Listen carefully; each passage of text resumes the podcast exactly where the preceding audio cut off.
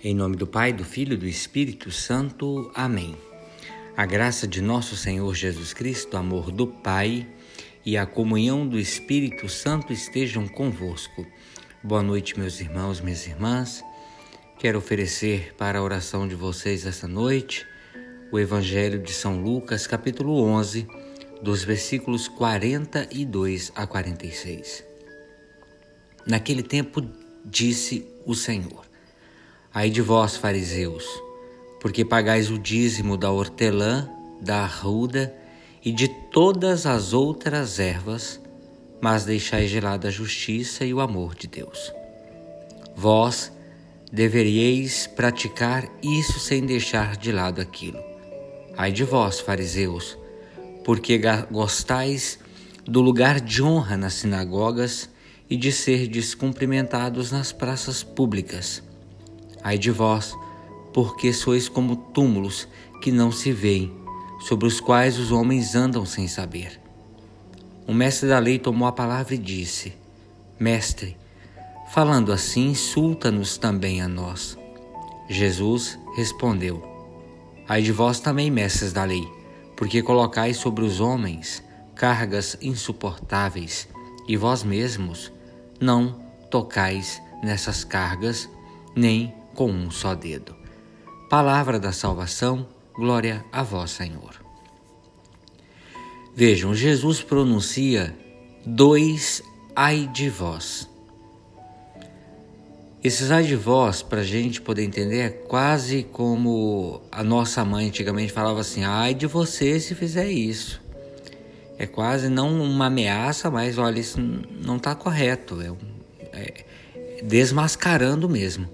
E esses ai de vós se dirige contra os fariseus, os mais observantes e comprometidos, e contra os doutores encarregados de ensinar e guiar os outros pelos caminhos de Deus. Estigmatizou os que querem sinais para acreditar, desmascarou os corações hipócritas e agora dirige palavras duras contra aqueles que aproveitam as suas prerrogativas de cultura, de autoridade, para se envaidecerem e oprimirem os outros. São como os túmulos disfarçados, cheios de podridão.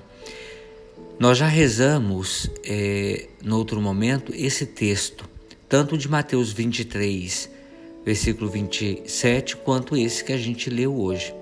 E esses túmulos cheios de podridão, capazes de contaminar, de acordo com a lei, aqueles que sobre eles passavam. Ironicamente, Lucas põe na boca de um doutor a observação: Mestre, falando assim, também insulta a nós. A resposta de Jesus revela sua tristeza pela atitude defensiva de quem, querendo salvaguardar a própria imagem, não consegue dar-se conta da mesquinhez da sua realidade e nem sequer enxergar o que é verdadeiramente essencial: a justiça e o amor de Deus. Jesus acusa os educadores do seu povo, dizendo que, em vez de favorecerem a liberdade, a dificultam. A educação deve conduzir para a liberdade, formando o coração. Por vezes, os educadores insistem demasiadamente sobre aspectos exteriores, descuidando da formação da consciência e do coração. Assim formam escravos e não pessoas livres. Como dizem, carregais os homens com carregais os homens com fardos pesados e vocês não nem sequer fazem um esforço para ajudar. Ainda pagais o dízimo da hortelã, da arruda e de todas as plantas, mas não cuidam da justiça e do amor. A perfeição nas coisas, meus irmãos e irmãs, nas coisas exteriores, alimenta a soberba do educador. Mas o esforço por libertar o coração torna humilde. Porque sabe que ele mesmo ainda não está completamente livre. Ai de vós, dirá o Senhor, quando estivermos exigindo do outro aquilo que nós mesmos não fazemos nem um pouco.